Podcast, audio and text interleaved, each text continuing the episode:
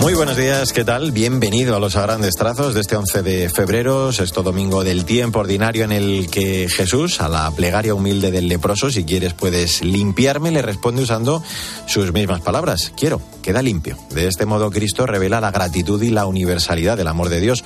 Donde los hombres brillan despreciando a los infelices, Él manifiesta respeto y solidaridad. Donde los hombres discriminan, Él acoge. Vamos como es habitual en este arranque con el primer vistazo a la palabra del Señor con el apunte de Jesús Luis Acristán. Buenos días. Buenos días. Un leproso se acerca con confianza a Cristo esperando su curación y lo consigue. Pues acerquémonos con esa confianza por encima de las exigencias legalistas de los puritanos o de los egoísmos. Jesús acude a donde está el dolor. Así comenzamos los a grandes trazos de este segundo domingo de febrero.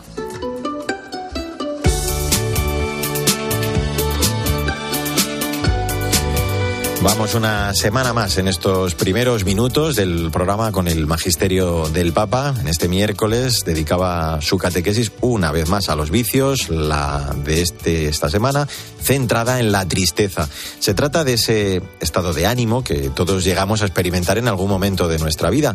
Se presenta, decía Francisco, como un sentimiento de abatimiento y de aflicción constantes y está ligado a una experiencia de pérdida de algo o de alguien. Podemos distinguir dos tipos de tristeza por un lado está la tristeza que lleva a la salvación si se vive según la fe, porque nos impulsa a mirar nuestro interior, nos inspira el dolor y la amargura de haber pecado, colocándonos así en el camino del arrepentimiento y en la esperanza de recuperar la amistad con Dios. Pero por otro lado, tenemos otra tristeza, aquella tristeza que si nos descuidamos puede convertirse en una enfermedad del alma, como un gusano que corroe y destruye el corazón. Nos hará bien, pues, combatir esta segunda tristeza, esta enfermedad, con la fe en la resurrección de Cristo que nos colma de esperanza, de gozo y de paz.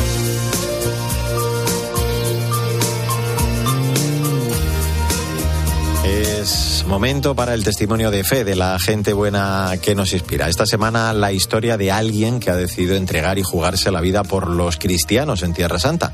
El padre Gabriel Romanelli, casi tres décadas lleva ya como misionero allí en Oriente Medio. Como sabes, además, el Papa Francisco le llama con frecuencia y está muy pendiente de sus noticias. Es el párroco de la única iglesia católica de la Franja de Gaza. Cristina Rodríguez Luque, buenos días. Buenos días a todos. ¿Qué tal, Mario? El padre Gabriel Romanelli nació en Argentina, pero lleva 28 años como misionero en Oriente Medio. Está al frente de la única parroquia católica de la Franja de Gaza, la Sagrada Familia. Antes de la ofensiva israelí viajó a Belén y no ha podido regresar. Desde la distancia se comunica con ellos donde el misionero Youssef Assad cuida el templo y a sus fieles. La iglesia funciona como refugio para 600 personas. Ellos eh, se levantan a la mañana, eh, ordenan un poco la, el templo porque habiendo tantas personas, eh, por todos lados duermen personas, los ancianos y algunos heridos en la, en la iglesia misma, hacen el rosario, celebran la misa, después van a los servicios. Entre los refugiados hay católicos y griegos ortodoxos. Para el día a día se organizan como un pueblo. El día a día se hace difícil. Después cocinan dos veces por semana, para distribuir lo que se consigue, se consigue poco y a precios muy altos. Eh, en esta labor diaria tan complicada para el padre Romanelli, sin ninguna duda, los sacramentos y la presencia viva de Jesús entre ellos es lo que mantiene viva la esperanza de los fieles. Gaza no es un infierno, es porque Jesús sigue estando ahí, en la Eucaristía, y sigue llegando a las almas por medio de, de, la acción pastoral. En la parroquia se siguen celebrando bautismos y se ofrece la unción de los enfermos. Además, el Papa Francisco llama todos los días al Padre Yusef para recibir de primera mano las noticias y dar su bendición. Buen domingo y hasta la semana que viene. Mario Alcudia. A grandes trazos. Cope, estar informado.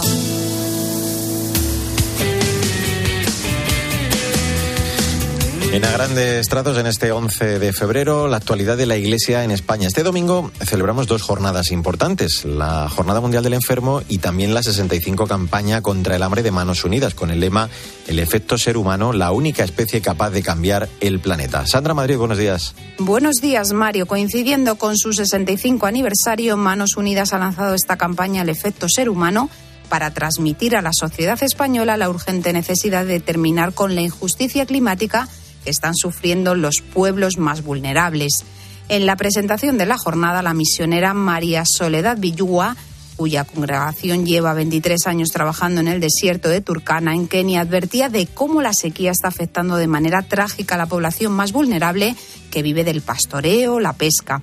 Afirmaba además que estamos indefensos ante los efectos de esta crisis climática. Pedirles que sigamos con estas campañas, que hagamos tomar conciencia a los niños, a los jóvenes y a toda la familia en general para que pongamos en práctica todas estas recomendaciones que se nos dan. Un alto al consumismo sin, sin necesidad, el cuidado de los recursos naturales, pues que todo esto repercute por lo menos en que estos efectos en, en, estas zonas muy, muy, muy, se puede decir, más vulnerables, pues no lo tengamos que vivir con tanta severidad.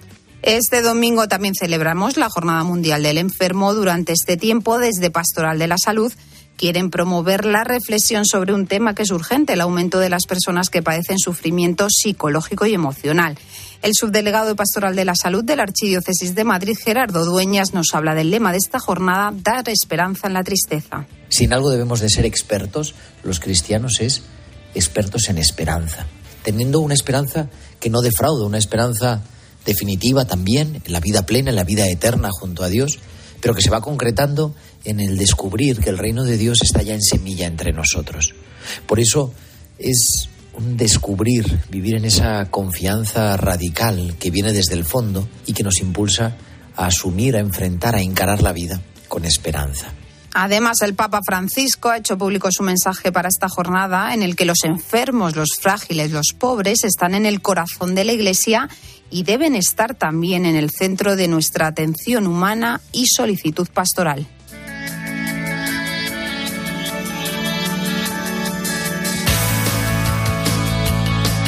Echamos, como siempre, en este punto del programa un vistazo a las redes sociales con especial protagonismo esta semana para la llamada a caminar juntos del Papa por el mundo, por el camino de la fraternidad, también la preparación hacia el jubileo 2025 y el arranque en unos días del tiempo de Cuaresma. Paloma Corbí, buenos días. Buenos días, Mario. Esta semana el Santo Padre ha pedido a través de su cuenta de Twitter que el Señor nos ayude a caminar juntos por el camino de la fraternidad para ser testigos creíbles de Dios. Además, en este año de la oración, en preparación al jubileo de 2025, el Papa Francisco ha publicado este mensaje. Rezar nos da la fuerza para seguir adelante, para superar los temores, para entrever, aun en la oscuridad, la salvación que Dios prepara. Es más, la oración atrae la salvación de Dios. A pocos días para el inicio de la cuaresma, el Santo Padre ha compartido en redes sociales el tema para este tiempo litúrgico. A través del desierto, Dios nos guía a la libertad. Y ha dicho, demos espacio a Dios, que nos rescata en nuestras esclavitudes. Acojamos la cuaresma como ocasión de conversión. Feliz domingo y hasta la semana que viene.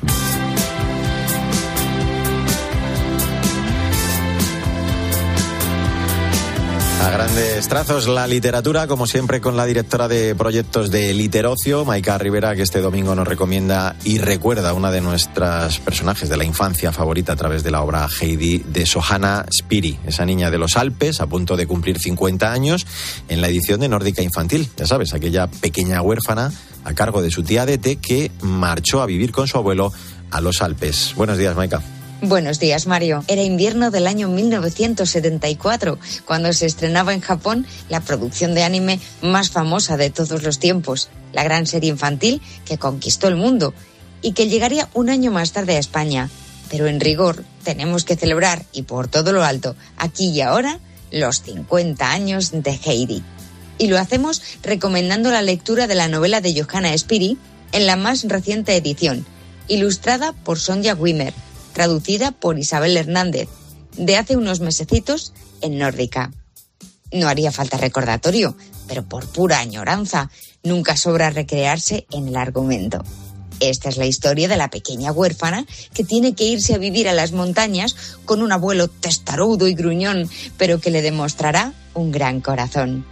Nórdica hace suya la narración en una colección que recupera textos que nos divirtieron y conmovieron cuando éramos niños reivindica los valores atemporales de Heidi, inocencia, ternura, alegría, bondad y amor a la naturaleza.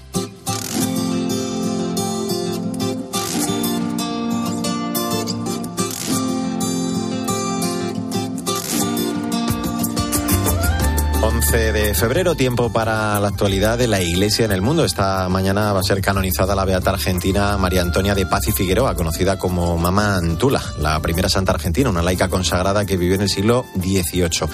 Decía el Papa estos días que su canonización es un regalo para el pueblo argentino y además ha propuesto su vida como ejemplo para no rendirnos frente a las adversidades. Esteban Pítaro, buenos días. Muy buenos días, Mario. En poco más comienza en Roma la ceremonia de canonización de Mama Antula, a la que se llama la primera santa mujer nacida en la Argentina, pero debiéramos considerarla, Mario, también santa española.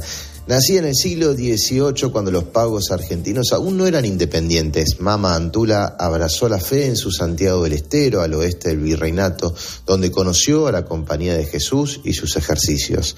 Tanto abrazó los ejercicios que hizo de su promoción una causa de vida. Incluso ante la expulsión de los jesuitas, siguió promoviendo, colaborando con ejercicios para que el anuncio de Cristo a través de ellos siga vigente. Caminó y caminó por su provincia, por todo el país, literalmente invitando a todos a los ejercicios. En Buenos Aires, donde primero fue rechazada, fundó una emblemática casa de ejercicios espirituales que aún sigue de pie y ningún seminarista era ordenado en su tiempo si ella no daba su visto bueno luego de conocerlos en los ejercicios, en ellos ricos, pobres, indígenas, todos tenían lugar. Promovió la devoción a San Cayetano y San José y dejó María una huella palpable en el ADN católico argentino y hoy la Iglesia la propone al mundo con su canonización. Santa Mama Antula ruega por nosotros.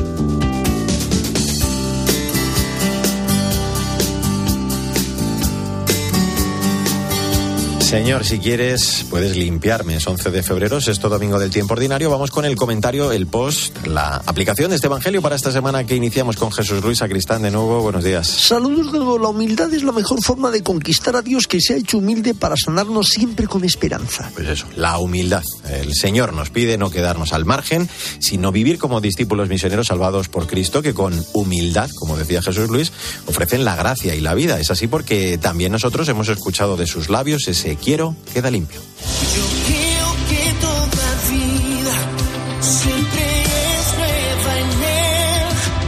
Esta es mi fe, es el título del recientísimo trabajo que Gerson Pérez, que Gerson Pérez ha lanzado este mes en todas las plataformas musicales junto con un videoclip que, por cierto, podéis encontrar en YouTube. Su deseo es que la gente se sienta inspirada y fortalecida en su fe a través de la música. Victoria Montaner, buenos días. Buenos días, Mario. Gerson Pérez nació en Venezuela y tiene 37 años. Vive en España desde hace una década y es cantautor, compositor y productor musical con más de 15 años de experiencia, los mismos que ha dedicado a la evangelización y difusión de la fe a tiempo completo. En su faceta como productor ha trabajado para artistas católicos de la talla de Celines o Katie Márquez y además es el arreglista de Nico Montero. En sus últimos trabajos, incluido este disco sobre San Agustín, pues lleva trabajando mucho tiempo con su propio sello. Desde hace 10 años sigue un proyecto propio como solista en los que ha alcanzado 13 sencillos, además del que estamos escuchando. Esta es mi fe. Como dice el propio Nico Montero, precisamente este tema supone un giro refrescante en el paisaje de la música católica y presenta un sonido contemporáneo y cautivador. Pues eh, sin duda, es cautivadora y además eh, con un tono muy fresco, claro que sí. Vamos con la frase del día. Pues de San Agustín, si quieres conocer a una persona, no le preguntes lo que piensa, sino lo que ama. Puesto que lo has citado tú, pues eso, hagamos que esta semana nos conozcan también a nosotros por nuestra capacidad para darnos a los demás. Feliz semana, Vic. Feliz semana, Mario. Adiós, Jesús Luis Acristán. Hasta el mediodía. En el control técnico estuvo Alejandro Cobo, nuestras redes facebook.com barra gtcope, en x arroba grandes trazos. Testimoniemos nuestra alegría y glorifiquemos al Señor con nuestra vida. Que tengas una estupenda semana y hasta el domingo que viene, si Dios quiere.